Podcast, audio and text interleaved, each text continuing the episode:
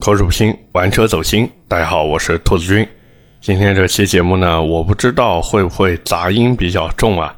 因为呢，南京最近真的太冷了，所以呢，我也是把空调给打开了。我不知道这个音频录出来以后，会不会在里面听到空调运转的声音啊？主要这个空调确实也比较老了，声音呢确实有点大。所以，如果说这一期杂音比较重的话呢，也是恳请大家多多包容啊！真的，南京真的太冷了，太冷了。那么言归正传啊，今天我也不卖关子了，我们来聊一台别克最近上市的新车，也就是威朗 Pro。其实这台车也不算特别新的新车了，因为早在九月十号的时候呢，别克就已经开了这台车的上市发布会。当时呢，也是宣布推出三款 Pro 车型和两款 GS 车型，这两台车我们今天都会聊。其实对于别克来说呢，这台车推出真的算是一个大动作了，因为之前的车型呢，其实只停留在了2020款，这一次呢，可以说是一个大换代，整台车的一个动力系统也是全面的更换了嘛。所以说到底呢，这台威朗 Pro 啊，真的可以说是一台新到不能再新的车了。那么老规矩，我们也是从市场行情开始来聊啊。现在的威朗 Pro 呢，不管它是普通版本还是 GS 版本啊，全系的优惠基本上就在两万块钱这样，有的地方呢会稍微再低一点点，反正整个价格真的特别特别稳定，同时呢也没有什么再往下去下探的空间了。但是啊，根据有的二级经销商反馈呢，这台车确实能给到三万甚至更多的优惠，所以我觉得，可以去找当地比较靠谱的二级经销商去问一问价格。但是找二级经销商买车的时候呢，有几点要注意。第一个呢，就是你最好是全款买车，因为如果你是通过二级经销商再去办理一个贷款购车的话。那你就要走银行去做贷款了吗？那这种车辆贷款一般都是没有厂家贴息的，所以呢，你会发现，哎呀，这动不动年化利率就干到十二个点左右了。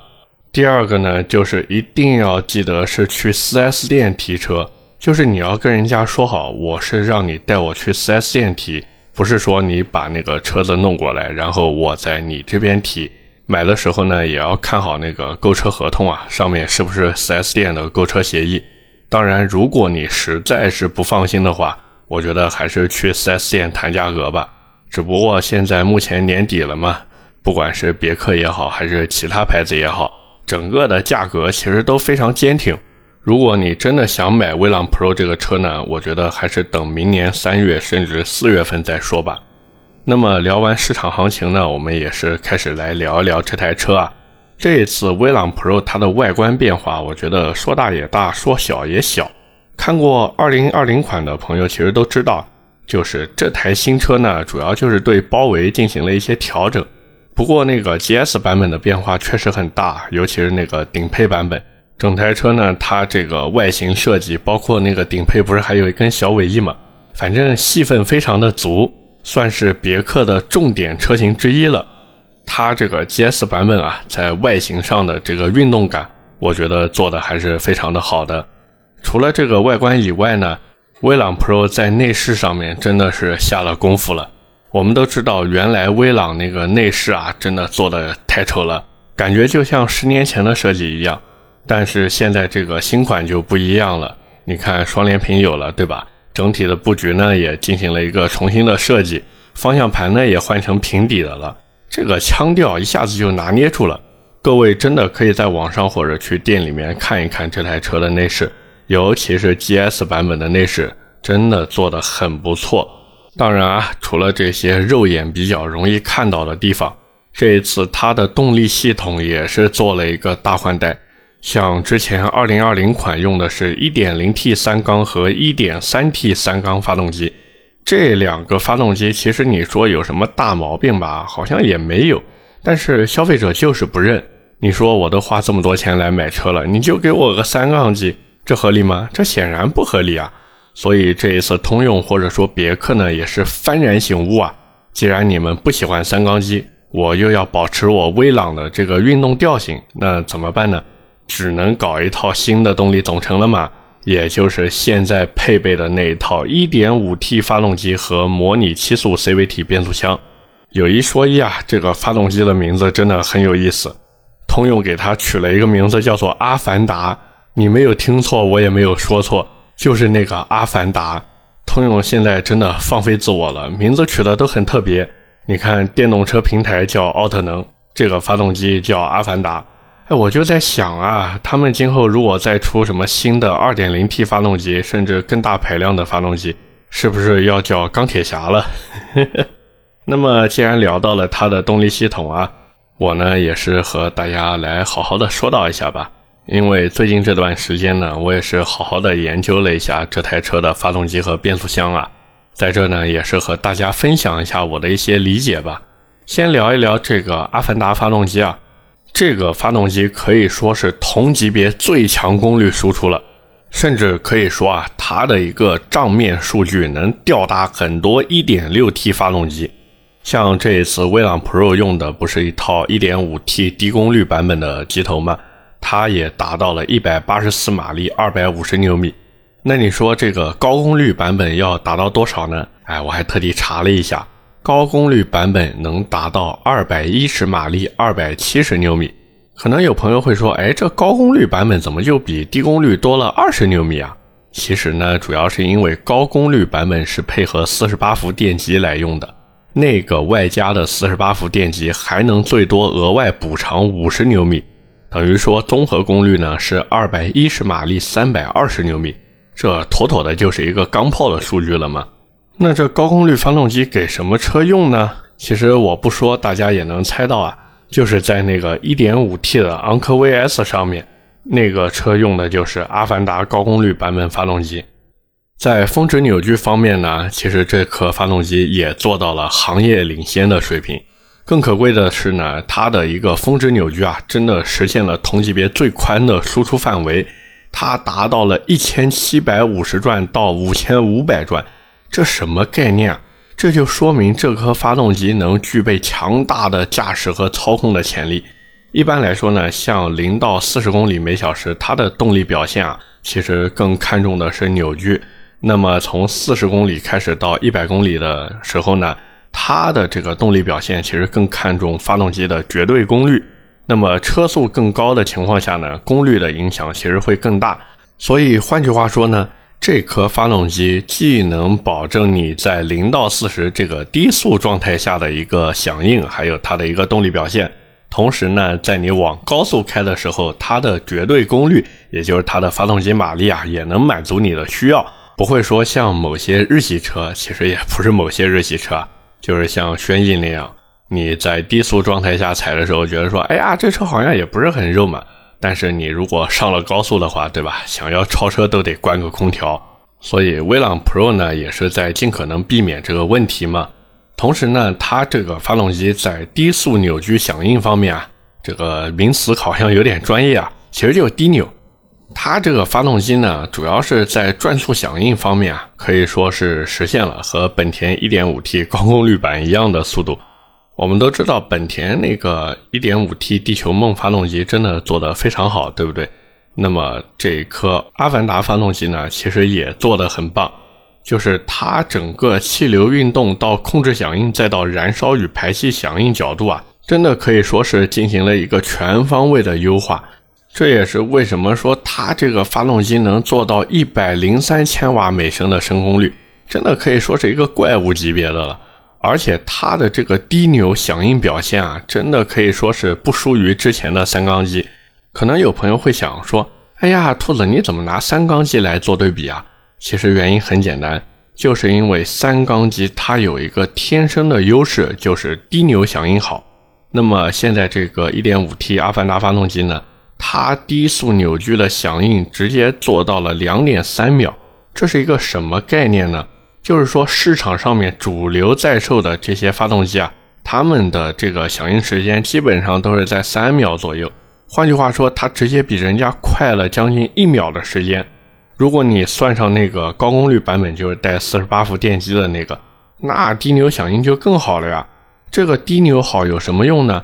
就是你在低速状态下，比如说在城区里面，你这个走走停停的，你会觉得起步非常的轻快，整台车在城市里面穿梭的时候就会非常的舒服。再一个重点就来了，它这个低功率发动机和高功率版本的发动机，可以说百分之九十九的硬件都是完全相同的。它发动机的核心零部件啊。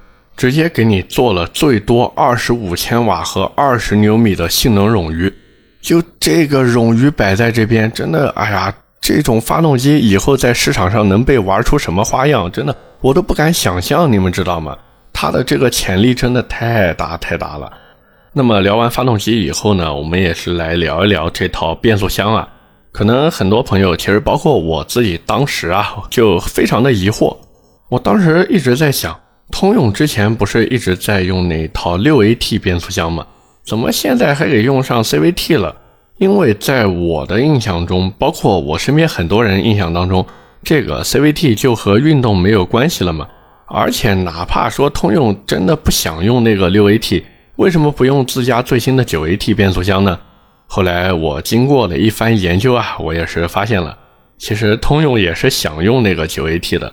只不过这个实际情况真的不允许，因为威朗 Pro 这个车呢确实小了一点，所以那一套 9AT 变速箱真的塞不进去。同时呢，相比于之前的 6AT 变速箱而言啊，这一套 CVT 变速箱能比原来的 6AT 每百公里省油0.1到0.2升，并且呢，这个 CVT 配 1.5T 低功率发动机，真的我看下来真的可以说算是绝配了。因为现在这个新的 1.5T 发动机啊，它的扭矩平台真的太宽太宽了。刚才我们也说了嘛，就是它的这个峰值扭矩转速区间啊，直接做到了1750到5500，这什么概念啊？真的太厉害了！而且这颗变速箱它在调教的时候，它是设定只要油门低于百分之六十七，换句话说就是只要你踩下去没有超过一大半。它都是通过无级变速来进行一个响应，而反观那些都在用 CVT 的日系车，其实他们基本上都是当你油门踩了超过百分之三十以上，那么就开始进入一个档位模式了。所以换句话说呢，就是这套 CVT 变速箱配 1.5T 低功率发动机，它在这个动力响应方面真的做的会非常非常好，并且呢，它这个变速箱用的还是一个钢链式结构。所以它的稳定性也非常的好，可承载扭矩呢也非常的高，速比范围直接做到了七点零一。所以通用就是希望用这套 CVT 变速箱去给你带来一个所谓的超越 AT 变速箱的驾驶体验，而且还留了一定改装升级的余地在那边。只不过这套变速箱最多最多能承载到多少牛米的一个峰值扭矩，目前呢还没有一个确切的消息。所以后期呢，如果有机会啊，我也是想问一问通用的那个相关技术人员，到时候看一看这套变速箱的极限到底在哪边。如果没机会的话呢，到时候看吧。如果网上有相关的消息，我们也可以再来聊一聊。当然啊，威朗 Pro 这台车呢，也不是十全十美的。就我自己实际驾驶体验下来，这台车如果真的想去和运动沾边呢，其实难度也挺大的。因为整台车它其实开起来的感觉啊，就是一台动力不错的买菜车。它不管是方向盘的虚位，还是说整台车在弯道上面的一个表现，其实都是往家用车上面去调的。所以，假如你是冲着原厂的运动性，注意啊，是原厂的运动性，然后去买这台车的话，我觉得可能会让你失望。如果你真的追求那种特别，对吧，人车合一的感觉。其实昂克赛拉的表现会比它要好很多。那么除了这个之外呢，就是它的这个营销手法啊，做的真的有一点怎么说呢？这个其实我也不知道能不能说啊。但是想着反正我这节目也没什么人听，应该影响也不大吧，就跟大家来分享一下。各位呢，反正即将会看到各种威朗 Pro 对比思域的视频。说白了，他们就是想要利用思域的热度来拉升威朗 Pro 的知名度嘛，算是一个碰瓷营销。这个做法怎么说呢？有好有坏吧。好的呢，是可以迅速提升一个曝光量，因为思域是一个热门车嘛。坏的呢，就是会丧失产品的调性和美誉度，就很容易让人觉得说，哎呀，别克是不是真的不行了？都要靠思域这种竞争对手来提升自己的知名度了。反正最后就看别克那边怎么把握吧。玩得好呢，算是一件好事儿；玩砸了，那真的是可惜了这台车。我觉得最后一个槽点呢，就是它原厂的这个圈胎设定啊，我也不知道它为什么全系都是标配二零五五五十六的圈胎，就这个小轮毂摆在那边，哪怕你别克说，哎呀，我顶配车型能选配十七寸的。你觉得有用吗？肯定是没有用的嘛！我作为消费者来买你这个美汽车，或者说来买你别克，我图的是什么呀？我图的不就是碗大料足吗？结果你现在小气巴拉的，连一个大尺寸的全胎都不愿意给我，那你觉得我心里会怎么想呢？反正我的第一反应就是，哦，通用可能想在这边省一点成本。当然，不管怎么说呢，这台车还是算瑕不掩瑜的吧，毕竟它这个内饰对吧，挺好看的。然后外观呢，其实也挺运动的，包括它的这个后排空间啊，各位可以真的去实车体验一下。反正我坐下来感觉后排确实蛮大的，加上现在不是用了这套最新的阿凡达动力系统吗？所以动力表现呢还是可以的。至于你追求不追求这个动力表现，反正人家别克就给你了，用不用是你的事儿，给不给呢是他的事儿。那别克现在既然给了，我觉得还是值得表扬一下的。那么刚才我也是跟各位说了，就是这台车它的一个操控性呢，反正没有达到我的一个预期吧。于是呢，我当时在试驾完这台车回家的路上，我就在想，这台车如果想自己优化升级的话，应该怎么来入手呢？后来呢，我也是想明白了，首先呢，就是给它换一套避震器。当然，各位也不要去换什么脚牙避震了，就十来万的车子，你换一套几千块的脚牙，你觉得划算吗？那肯定不划算的嘛，直接弄一套艾巴赫的短弹簧就好了，价格呢大概两千块钱这样。同时呢，你也可以给它加一根顶把在前面，也不用买那种特别大牌的，直接某宝搜一下威朗 Pro 顶把，然后挑一个样子好看、价格实惠的买就可以了。再一个呢，圈胎的升级肯定是一个重点嘛，因为刚才我也说了，它原厂全系标配的都是二零五五五十六的圈胎，这合适吗？这显然不合适嘛，太窄了。当然，咱们进行一个优化升级啊，也不要弄太宽的，毕竟它只是一台跑得比较快的买菜车，它不是一台性能车。那么根据我自己的经验来看呢，我是建议啊。可以换装一套二二五四零十八的全胎，这个全胎我算过了，外径的误差只有三毫米。这个三毫米的误差是什么一个概念呢？大家其实可以简单理解成就是零误差，好吧？轮毂呢，我觉得可以直接用十八乘八 J 的悬压铸造轮毂就行了。像麦斯顿那种的话，各位某宝上面也能看到价格嘛，基本上一颗的价格也就是在一千块钱左右这样。那一套也就是四千块钱左右就能拿下了嘛。同时呢，这个为什么不推荐大家用锻造轮毂呢？其实原因很简单啊，就是因为太贵了，没有意义，对不对？悬压铸造的轮毂和锻造轮毂区别，无非就是一个用 A 三五六点二铝合金，一个用 T 六零六幺铝合金。你说这个强度吧，或者说轻量化吧，确实有那么一点点差别。我们这个玩车呢，还是以实用为主。你说就这么一个十来万的车，对吧？哎，好像我刚才已经说过这句话了。反正不管怎么说，这台车用锻造轮毂真的意义不大。当然，如果你说你钱多烧得慌，或者说哎我就要锻造轮毂，那你就去买吧，对吧？然后轮毂的其他数据呢，诸如 PCD 呢，就按它原厂那个 PCD 来买。反正你买轮毂的时候，你跟人家说自己是威朗 Pro，人家就知道了。E.T. 的话呢，像这种轮毂啊，一般都是配三十五的 E.T. C.B. 呢，其实也不用纠结嘛，因为哪怕那个轮毂的 C.B. 比你原车的 C.B. 要大，你其实弄一套铝合金的变形圈就可以了。这个变形圈在某宝也有卖，就算你做定制的话，也就四五十块钱一套。再一个呢，就是前轮的刹车啊，可能有朋友会说，哎，你是不是要推荐我换 A.P. 啊？不是的，A P 多贵啊，对不对？咱直接换一套 T E I 的四活塞套装就行了。这个四活塞套装呢，就是前轮一个四活塞的卡钳，然后配一套三百三十毫米的刹车盘，基本上一套四千五百块钱就能搞定，日常代步真的很够用，很够用了。不过在买之前呢，一定要跟人家说明白，你的车子呢是威朗 Pro，然后让他给你发一套活塞面积小一点点的，不然我怕原厂的那个刹车总泵推不动。近期的话呢，老规矩，买一个 KN 的高流量进气风格就行了，四百五十块钱一个，价格非常公开透明。此外呢，这台车由于原厂啊做了一个隐藏式的排气，所以对于运动车型而言，这个很不合理，对不对？大家呢，反正可以等一等，看看有没有对应这台车的包围套件出来。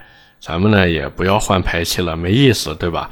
直接换个后唇。然后接一个好看的尾喉上去就可以了，反正就是要把那个排气管给露出来。这就好比你买了一根 GUCCI 的腰带，哪怕你穿的是羽绒服，你都想把羽绒服塞到裤子里面，把那个腰带露出来。那么最后呢，我们也是来做一个小小的总结啊。威朗 Pro 这台车它的一个优势其实就是几个地方，第一个呢就是后排空间确实比较大。第二个呢，就是动力确实比较强；第三个呢，就是现在内饰做的呢也确实比较骚。所以总的来说，这台车的性价比其实还是可以的，至少单从产品力上来看，它是 OK 的。再往后呢，就是看它能给到多少优惠了嘛。反正现在优惠两万的行情肯定是不够的。如果大家想买这台车，我觉得等优惠到三万甚至更多再去考虑。这样到时候呢，可以去着重考虑一下那个威朗 Pro GS 次顶配版本。至于那个顶配版本啊，我觉得买的意义不是特别大，还不如买一个次顶配回来，自己做一做升级优化，这样车子又好看又好开，对吧？多好呀！OK，那么今天关于威朗 Pro 我们就聊这么多，下面是我们的留言互动环节。上一期的节目呢，是我们十一月的最后一期节目。也是给大家做了一个留言问答。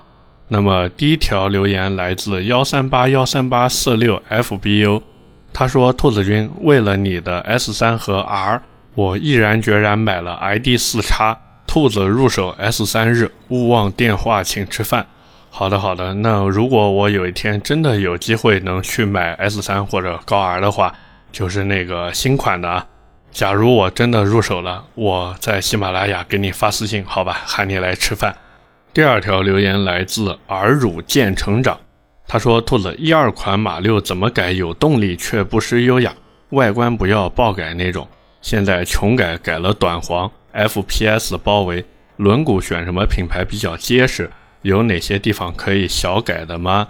这个兄弟，你这个包围是不是名字打错了呀？马六那个叫 MPS 包围，好像不叫 FPS 包围吧？那么轮毂其实选什么品牌比较结实？像我之前接触下来那些玩老马六的呢，便宜的话其实就是去买雅凡迪。当然现在除了雅凡迪呢，还有 Atmo X，就是 ATMOX 这个牌子的悬崖轮毂可以选，包括像我在节目里面经常说的那个麦斯顿，其实你也可以去看看。当然，如果说你的预算也比较充足的话呢，MMX 的铸造轮毂你也可以考虑一下。现在大概是个一千多块钱一颗吧，就是十九寸的。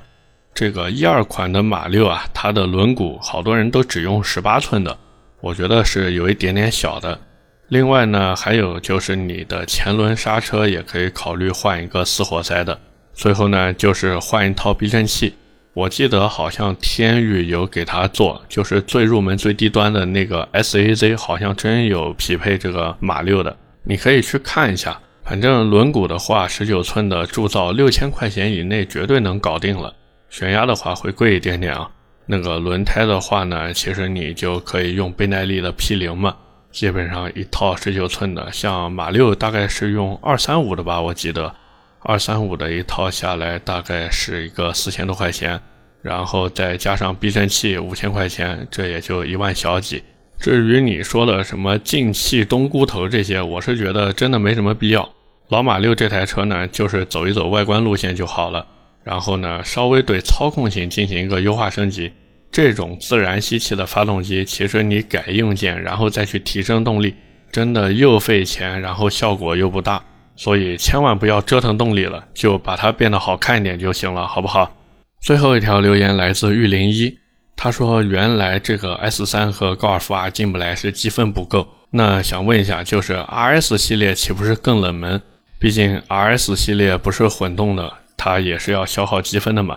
其实这个问题很简单，一方面奥迪的 RS 系列车型，它的这个利润空间非常非常的大。再一个呢，就是 R S 系列毕竟是奥迪的牌面，对不对？那奥迪怎么可能说摆着自家的这个金字招牌然后不卖呢？他如果没有 R S 系列在那边做广告，或者说作为一个信仰在那个地方的话，那他这个所谓豪华品牌的腔调是不是立马就大打折扣了，对吧？各位其实可以看一看，就是那些二线豪华品牌，它之所以是二线豪华品牌。其实就是因为缺乏了这种顶到天上去的车子。假如说那些二线豪华品牌能把自己那种顶到天的性能车，或者说那些顶到天上去的超级跑车给拉到国内来卖的话，那估计现在就不是 BBA 了，后面估计又要跟几个其他的字母了。而且再一个，你看现在不管是奔驰还是宝马，他们旗下的 AMG 系列还有 M 系列都在国内卖，对不对？那奥迪怎么可能不在国内卖它的 RS 系列呢？所以这么一想，是不是就能明白了？说到底，不管奥迪自己想不想卖 RS，以目前的情况来看，他哪怕不想卖，他都得去卖。OK，那么以上就是我们今天节目的全部内容了，也是感谢各位的收听和陪伴。我的节目呢会在每周二和每周四的凌晨更新。各位如果还有什么想听的车呢，也可以在评论区留言。点赞、评论、转发是对我最大支持。我们下一期的节目接着聊，拜拜。